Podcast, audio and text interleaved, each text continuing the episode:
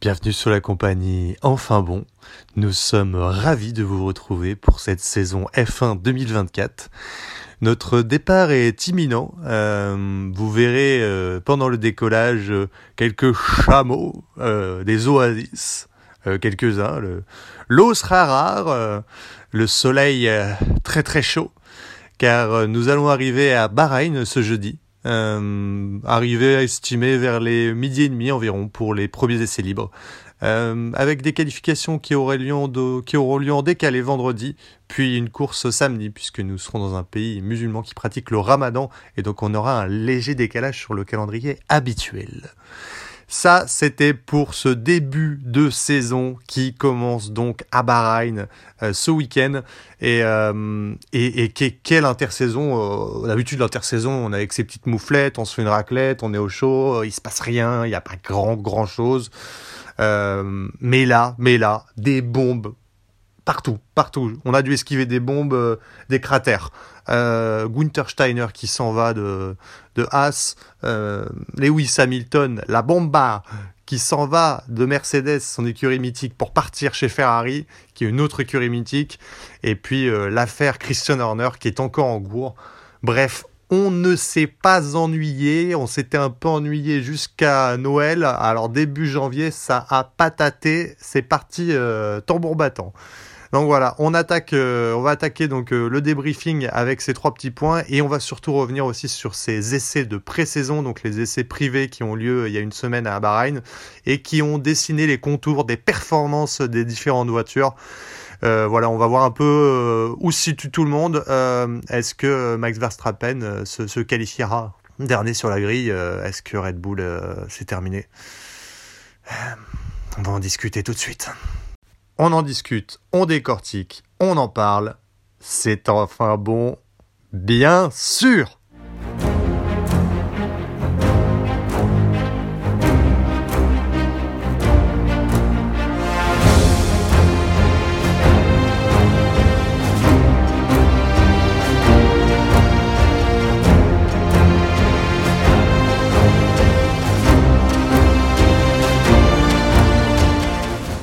Ah mais quel plaisir, quelle joie de vous retrouver. On a l'impression de retrouver son tonton après deux mois là.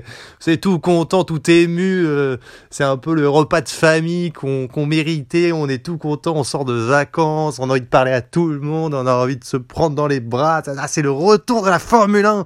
Ça y est, on attaque la saison 2024, le couteau aux dents. Euh, l'énergie nous a retrouvés. Euh, on s'est fait assommer par Max Verstappen pendant un an. Et là, ça y est, c'est terminé. On peut rattaquer les sujets. Et on attaque tout de suite donc avec cette intersaison qui a été euh, euh, très très très très rythmée. Euh, voilà, le départ donc de Gunther Steiner de Haas. voilà, on l'a pas vu venir. Notre petit ricain, notre star de Netflix, on a coupé l'américain, la star phare qui a animé Drive to Survive pendant des années. Alors qu'est-ce que va faire la F1, Liberty Media sans son Gunther, comme on dit? Voilà, Gunther qui a été licencié, hein, euh, clairement, euh, par son directeur, donc Geneas, qui a dit bon, j'en ai marre de finir dernier.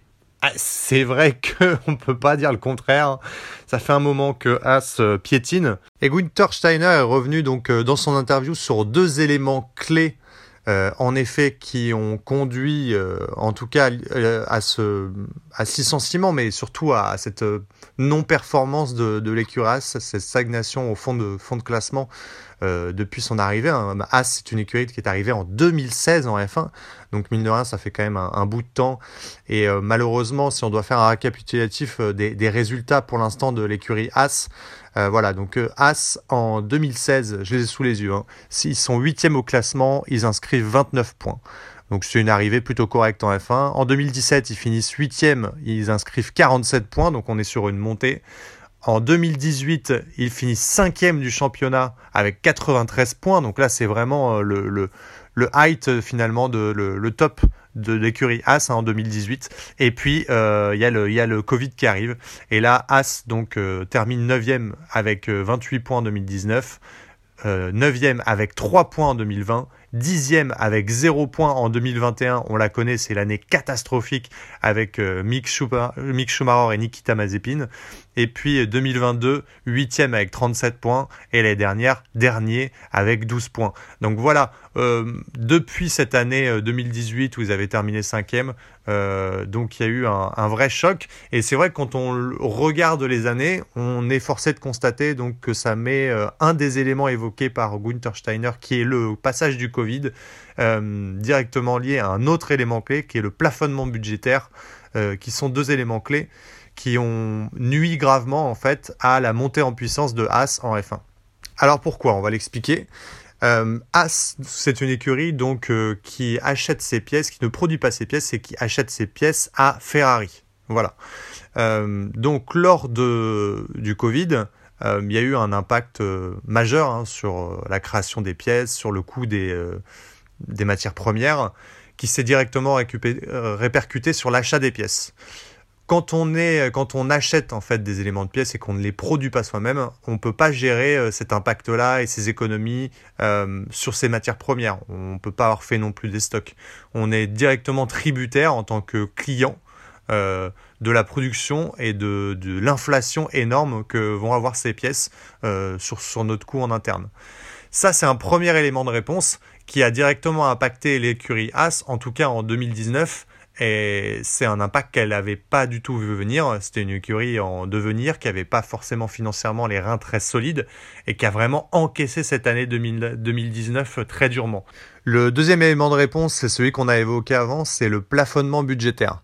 Euh, le plafonnement budgétaire, en fait, ça, ça, a fixé une limite et ça a permis euh, donc euh, du coup d'éviter les grandes disparitions de budget entre les top teams qui ont des budgets colossaux illimités, Red Bull, Mercedes, Ferrari, etc., avec les petites écuries qui ont des budgets très, qui avaient des budgets très restreints, Haas, Williams, Sauber. Donc euh, ça, a permis de plafonner tout ça, donc de dire aux grosses écuries, vous pouvez pas dépasser un tel montant et on baisse petit à petit d'année en année en fait ce plafonnement pour que l'écart se réduise et ça va, euh, c'est plutôt bénéfique. Le problème, c'est que c'est en contradiction directe avec ce modèle de As, puisque As rachète ses pièces. Or ça lui coûte plus cher qu'une écurie qui les fabrique.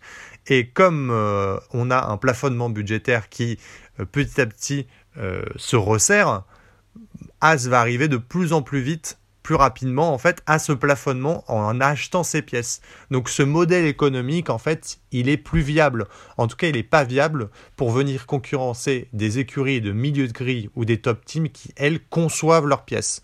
Et c'est là où Gunther Steiner a expliqué, de toute façon, il y a une limite euh, claire au sein de l'écurie qui fait que l'écurie ne peut pas pour l'instant sortir de ce fond de grille. Donc il y a au moins six écuries avec lesquelles elle ne peut pas rivaliser, qui sont McLaren, Alpine, Ferrari, Red Bull, Mercedes et Aston Martin. Mais même si on met cela donc euh, à part, hein, donc c'est à dire que l'écurie pourrait terminer septième, c'est pas le cas. Euh, si on regarde du coup depuis 2019, l'écurie a fini 9e, 9e, 10e, 8e et 10e et avec très peu de points. Euh, donc l'écurie As de toute façon elle est en très grande difficulté, mais elle est en très grande difficulté aussi euh, d'un point de vue euh, managérial aussi, et c'est la part de responsabilité, je pense, de Gunther Steiner, c'est ce côté un peu trop précautionneux, on va dire. Quand on voit le duo Kevin Magnussen, Nico Hülkenberg, ok, c'est pas mal, c'est plutôt solide. Sauf que le problème, c'est pas la solidité du duo de pilotes. Euh, il y a aussi des choses à creuser qui auraient pu être euh, aller chercher des top pilotes euh, jeunes, des top pilotes F2, leur offrir un baquet, signer des contrats plutôt long terme avec eux et les amener justement à, amener des grosses écuries à casser ces contrats pour venir les chercher. Et dans ce cas-là, s'ils cassent les contrats, ils vont forcément indemniser As il y a plein de choses à aller creuser et euh, dans l'ensemble du modèle, que ce soit euh, dans la non-conception des pièces pour des achats, pour pas prendre voilà le risque de en interne former des ingénieurs pour concevoir les pièces, euh, acheter du matériel pour voilà, ou garder des, des, des, des, pilotes un peu plus anciens pour voilà, quand on voit le duo Romain Grosjean, Kevin Magnussen, qui est resté un moment aussi, hein, quand même, pendant 4-5 ans en place, c'est un modèle qui est un peu frileux, on va dire, euh, qui a pas été cherché. Euh, c'est pas l'américaine, quoi. Euh, on attendait plus de As s'il voulait finalement débloquer cette situation de fond de grille. Il aurait fallu sortir autre chose. Donc voilà, Gunther Steiner est parti, il a été remplacé par son directeur technique. Je crois pas honnêtement que, que ça, va changer grand chose sur, le fonctionnement, je pense pas. on va en parler d'ailleurs tout à l'heure, mais les essais de privé de pré-saison n'augurent rien de bon. Allez, assez parlé de As, on va pouvoir attaquer avec la bomba. La bomba. La bomba, c'est quoi? La bomba, c'est un super cocktail espagnol qui est offert entre 19h et 23h. Toi aussi, viens te rafraîchir avec des goûts épicés. Excuse-moi, je, je, pars un peu en sucette. La bomba, c'est c'est Lewis Hamilton, Sir Lewis, Sir, il ne faut jamais l'oublier, sept fois champion du monde, qui quitte Mercedes pour partir chez Ferrari.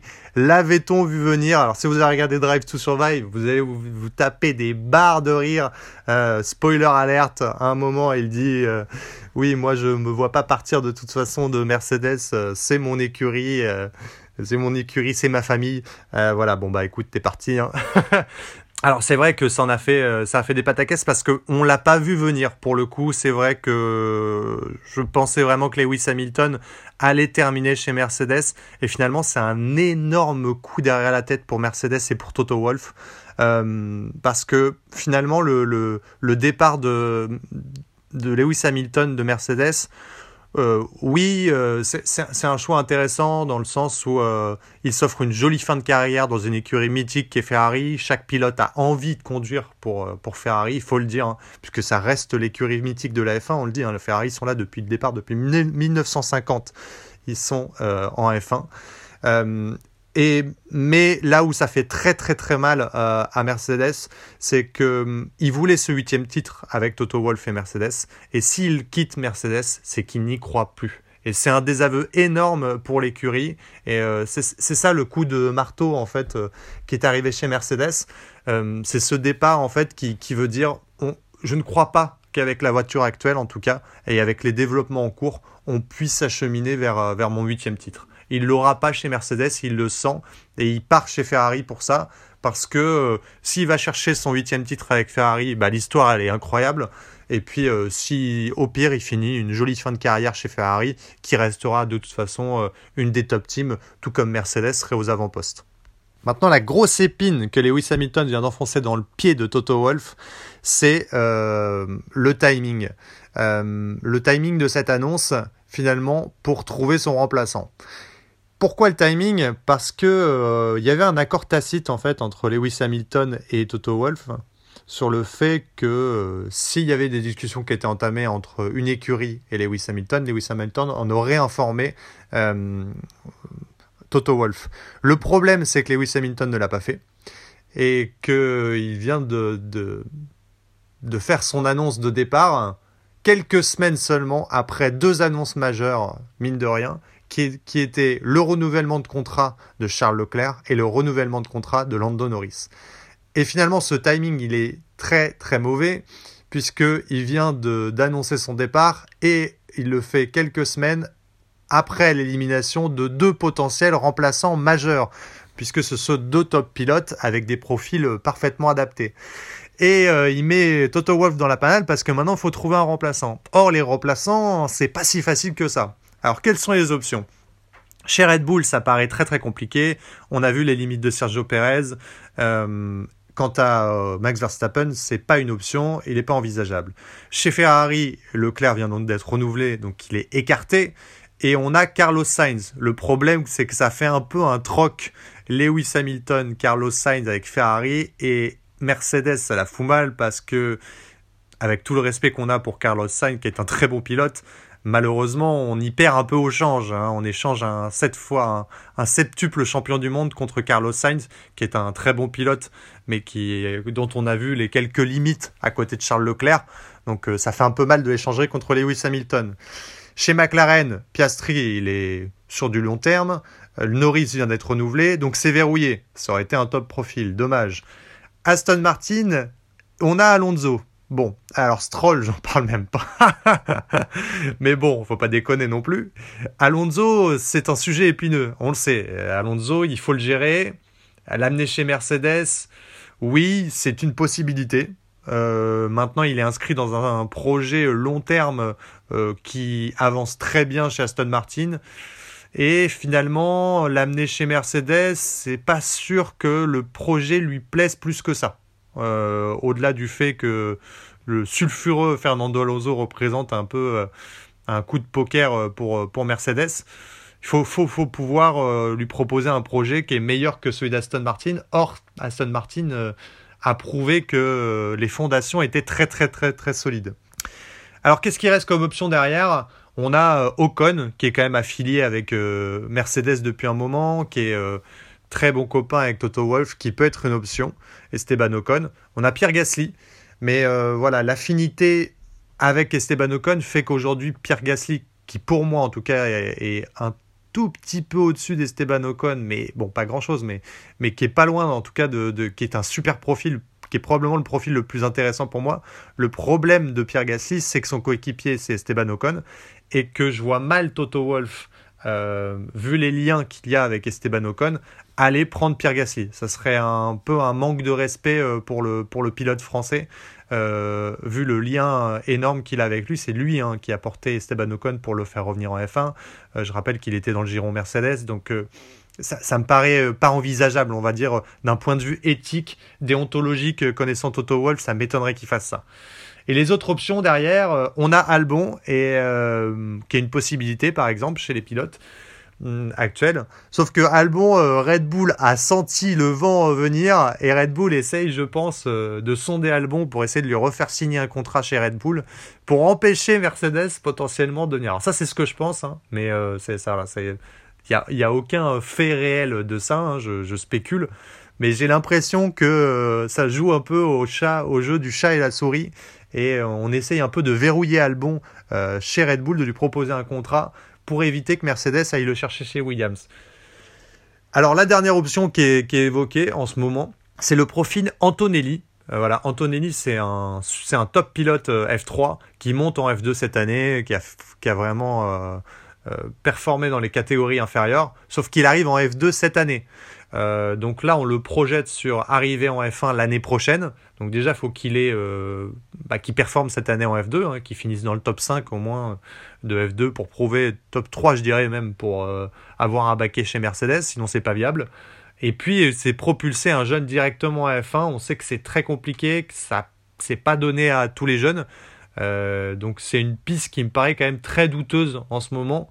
Euh, après, ça se tente, mais pour moi, ce serait plus euh, un acte, euh, un pari extrêmement, extrêmement compliqué, extrêmement osé, extrêmement périlleux. Et, en tout cas, à ce stade de la saison, la décision, elle peut pas être prise sans avoir vu les performances d'Antonelli en F2. Ça, c'est pas viable du tout. Donc, affaire à suivre. En tout cas, cas très complexe à gérer pour Toto Wolff et Mercedes cette année. Allez, on attaque le dernier point avec l'affaire Christian Horner, l'affaire dont on ne connaît pas le contenu mais qu'on est obligé d'évoquer tant elle prend une ampleur phénoménale. Euh, Christian Horner qui visiblement n'avait pas lu les journaux puisqu'il s'est permis de faire une Gérard Depardieu euh, et euh, donc il y a une enquête en interne qui est portée sur Christian Horner pour comportement inapproprié au sein de l'écurie Red Bull envers une employée. Voilà, pour l'instant on n'en sait pas plus, donc on va pas spéculer là-dessus, il n'y a pas trop d'intérêt. Euh, ce qui est important, c'est euh, les, faits majeurs qui entourent cette affaire. Euh, la première, c'est qu'évidemment, potentiellement, si les faits sont avérés et Red Bull venait à licencier et se séparer de Christian Horner, ça serait un énorme choc, une onde de choc pour la F1. Pourquoi? Parce que Christian Horner, il faut savoir qu'il est en poste depuis 2005 en tant que directeur d'écurie. Euh, chez anciennement euh, Toro Rosso puis Red Bull. Il a mené euh, ses écuries à 8 fois à la victoire en championnat constructeur, 7 fois la championnat titre pilote, 4 pour Vettel, 3 pour Verstappen, et Dieu sait que visiblement il y en a d'autres qui arrivent, donc c'est quand même un directeur d'écurie mythique de la Formule 1. Et Et on sent surtout une énorme pression monter autour des partenaires, puisqu'on l'a dit, il y a peu de communication, c'est une enquête en interne, on a très peu d'éléments, et les partenaires directs n'en ont pas vraiment plus. En tout cas, ils ont envie de se prémunir d'une très mauvaise communication envers eux. Euh, on a la FIA récemment donc, qui a fait un communiqué pour expliquer que s'il y avait un problème de comportement inapproprié, elle ne le tolérerait pas et que Christian Horner serait exclu de toute fonction en rapport avec euh, le sport automobile. Donc c'est une énorme sanction euh, déjà qui, qui, est, mise en avant. Et puis euh, l'autre l'autre aspect, c'est un communiqué récent de Ford. Ford, donc c'est le motoriste qui est partenaire maintenant de Red Bull, puisque Red Bull, donc Honda était parti de, de, de, Red Bull, et Red Bull s'est associé avec Ford pour construire ses moteurs. Et Ford a expliqué bien sûr que euh, les valeurs de Ford étaient en contradiction avec euh, ce genre de pratiques ou des comportements inappropriés et que si c'était avéré, euh, elle, elle évidemment, elle serait en droit de mettre fin à son partenariat. évidemment, dans les deux cas, ce qui frustre le plus, que ce soit la FIA, Ford ou bien les journalistes d'ailleurs qui, font un article par jour dessus, c'est évidemment le, flou qui entoure le contenu de cette affaire, puisqu'on n'en connaît pas vraiment, euh, en tout cas, l'aboutissement, on ne sait pas ce qui a été fait, euh, où en est l'enquête, etc. Donc voilà, affaire à suivre. En tout cas, le poste de, Christian Horner est en danger. Euh, il y a beaucoup de spéculations autour du fait qu'il y, y, aurait des dissensions en interne entre le fils du propriétaire Red Bull, Helmut Marko, qui, il faut le dire, euh, a été interrogé il y a peu de temps sur cette affaire et n'a a publiquement non affiché son soutien à Horner. Donc on sent quand même qu'il y a des tensions en interne euh, chez Red Bull euh, et que potentiellement c'est peut-être une guerre politique. On ne sait pas, voilà, on ne sait pas, on, verra, on verra ce que ça donne. En tout cas, affaire à suivre sur l'un des directeurs d'équipe mythique de la F1. Et bim, et bam, et boum, c'est l'heure du pronostic. Allez, c'est le fameux moment où tu vas claquer euh, ta paye du mois. Euh, tu vas tout miser sur Lenstroll, le top 3 euh, championnat pilote. Et puis finalement, dès cet été, tu vas t'inscrire sur Tinder parce que bah, tu auras expliqué à ta meuf que tu auras claqué tout ton salaire dans, dans un beau prono de merde. Bon allez, on va se mouiller un petit peu. Donc euh, dans on a eu des essais de pré-saison euh, la semaine dernière à Bahreïn. Bon l'avantage c'est que c'est sur le même circuit que le circuit d'ouverture donc de cette saison F1 2024. Et euh, ce qu'on a vu c'est qu'on a globalement une hiérarchie qui n'a pas tant évolué que ça. Mais on va revenir sur sur, sur ce qui s'est passé concrètement, sur ce qu'on a vu visuellement.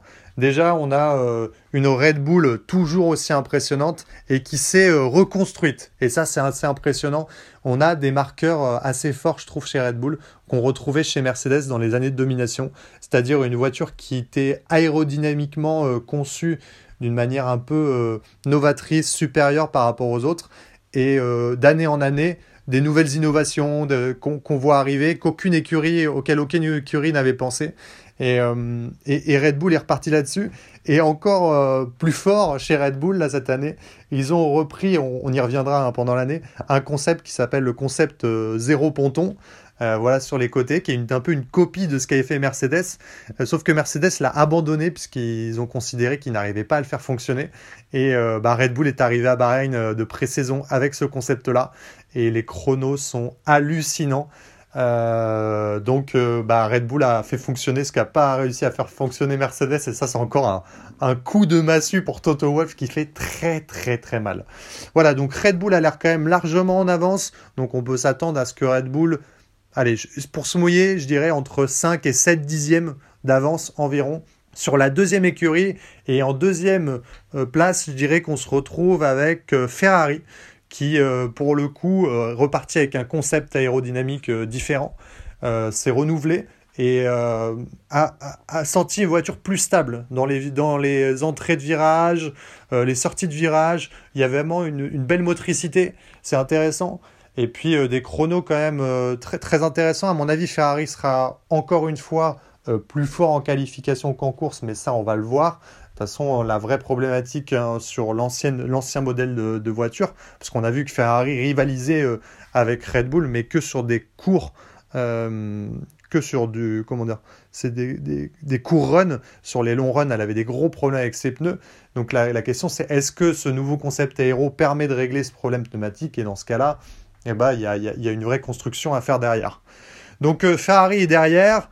Euh, derrière Ferrari, on peut se retrouver, donc on peut recaler 2-3 dixièmes. Et là, je dirais qu'on se retrouve avec un package euh, de trois écuries qui sont un peu dans un mouchoir de poche, qui sont Mercedes, McLaren, Aston Martin, même si je mettrais Mercedes légèrement devant, on va dire.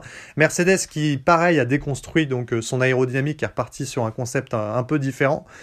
Euh, a affiché des performances intéressantes, mais malheureusement un peu, un peu en dessous de, de, ce qu'il faudrait pour en tout cas venir rivaliser avec, avec, avec les deux de devant. Et pas vraiment, notablement devant euh, McLaren ou Aston Martin n'a pas, l'air d'avoir créé un gap en tout cas avec ces deux écuries-là. Donc on devrait avoir un, mouchoir de poche entre ces trois écuries. C'est difficile de voir qui est devant, même si on mettrait plus une pièce sur Mercedes pour le moment. Vous voyez, donc au niveau de la hiérarchie, on se retrouve quand même avec quelque chose d'assez similaire à l'année dernière. Euh, Aston Martin semble être resté euh, dans le a, remis une couche et donc être, semble être dans le bon wagon en tout cas. derrière tout ça, Là, on a euh, par contre un peu le chaos. Euh, donc, je pense qu'il y aura encore un gap. Donc, il y a vraiment les top teams d'un côté et le reste. Euh, désolé pour Alpine, hein, mais. et derrière, on devrait retrouver une écurie qui a visiblement marqué des, progrès. C'est Red Bull V-Card Cash Money. Excusez-moi, mais bon, c'est un sketch. Mais l'ancienne Toro Rosso qui est devenue AlphaTauri, qui maintenant s'appelle Red Bull VB Cash. Je croyais qu'il était interdit d'avoir euh, officiellement euh, deux écuries, mais là, hein, c'est, on se cache même plus, quoi. Il y a Red Bull et il y a deux taureaux, donc euh, bon, bah là, c'est du foutage de gueule, quoi. Donc voilà, l'écurie B de Red Bull, donc qui semble avoir fait un bon pas en avant et qui devrait être l'écurie du milieu de peloton qui, qui, dominante, en tout cas. Derrière, dans un mouchoir de poche, derrière elle, on devrait retrouver, je pense, Williams et Alpine. Euh, Alpine qui, a donc, euh, on le sait, cassé son concept et qui mise sur... Euh, j'ai l'impression qu'Alpine veut faire une McLaren. C'est-à-dire qu'elle sait qu'elle va endurer un début de saison très très très compliqué, voire catastrophique, hein, c'était le cas de McLaren l'année dernière, mais elle mise sur une, voiture plus stable, plus cohérente sur les améliorations qu'elle peut apporter. Et on, on l'a vu l'année dernière, McLaren a prouvé que avec une voiture qui est pas du tout performante en début de en d'année, on est capable d'amener des, euh, des, améliorations incroyables qui font euh, qu'elle est complètement euh, transposée dans une top team en, milieu de saison. Donc c'est possible. Après, est-ce que Alpine a la capacité de faire ça, de reproduire ce qu'a fait McLaren? Ça, c'est une autre question. En tout cas, Alpine va commencer la début de saison de manière très compliquée. Là, je les mets au stade de Williams. Il se pourrait même qu'ils soient en dessous de ça. Pour moi, Alpine, ça va être la, grosse déception de ces débuts de saison. Hein. Ils, vont, ils vont galérer. Mais c'est pas la question. La question, c'est comment au cours de la saison, ils vont évoluer. Il faut qu'à la mi-saison, il y ait un vrai gap qui soit passé par Alpine. De toute façon, l'ancien modèle, il marche pas. Donc, euh, concevoir une, voiture stable sur laquelle on peut amener des évolutions euh, majeures qui portent ses fruits, ça sera plus intéressant que, euh, ce qui a été fait dernièrement. donc derrière ces, écuries-là, on devrait retrouver les deux écuries qui sont Steak, donc et Sauber, hein, et, et As en dernier probablement euh, les, écuries qui sont montrées les moins en avant. Hein. Steak qui n'a pas montré euh, grand, grand chose. Et alors euh, As qui a, montré vraiment de, un rythme assez faible, des, des, difficultés, donc qui n'était pas vraiment en avant. Ça me surprendrait que As soit pas en fond de grille, honnêtement. Alors c'était c'est pas catastrophique, mais, mais ça n'a pas l'air ça pas l'air fou chez, chez, eux. Donc voilà un petit peu pour ce, ce classement-là. Euh, le classement sur lequel euh, on s'est mouillé. Mais bon, on va se, on régaler, euh, on va se régaler toute cette saison, j'espère. Et évidemment, on va le faire tous ensemble avec enfin bon, bien sûr.